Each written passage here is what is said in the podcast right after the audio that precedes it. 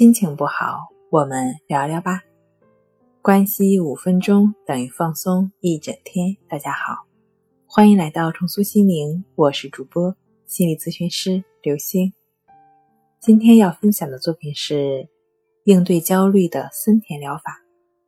强迫症给我们最大的痛苦就是那种忐忑不安的焦虑情绪，而倘若强迫症没有了焦虑情绪，那各位可以试想一下，是不是痛苦就减少了一大半呢？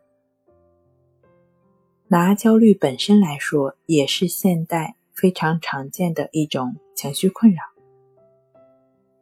要克服焦虑，森田疗法讲究顺其自然，为所当为。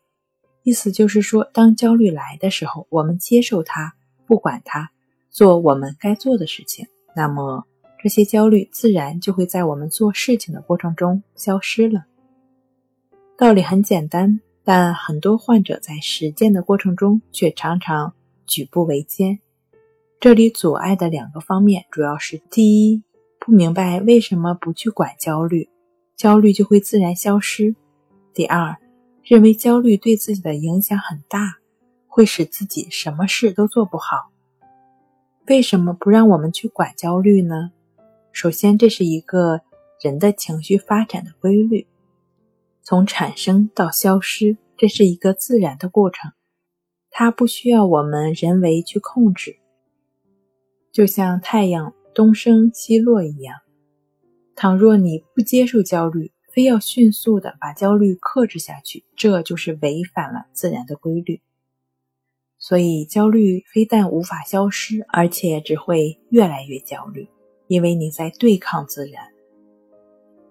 只要你放开手。不去管它，去做你该做的事情，那焦虑自然就会走完它的过程，如同流水一般消失了。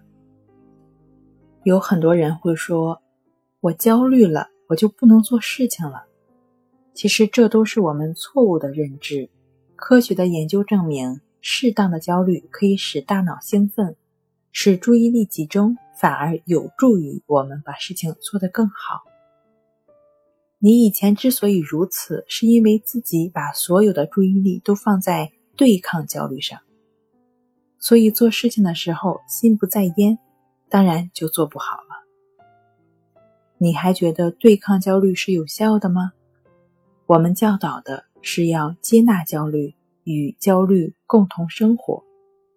当然了，你也可以选择融入在生活中，亦是如此的练习，帮助你。逐渐回归生活，逐渐接纳焦虑。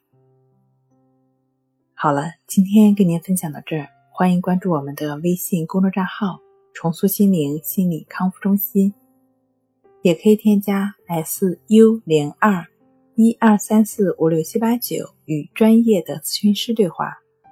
你的情绪我来解决。那我们下期节目再见。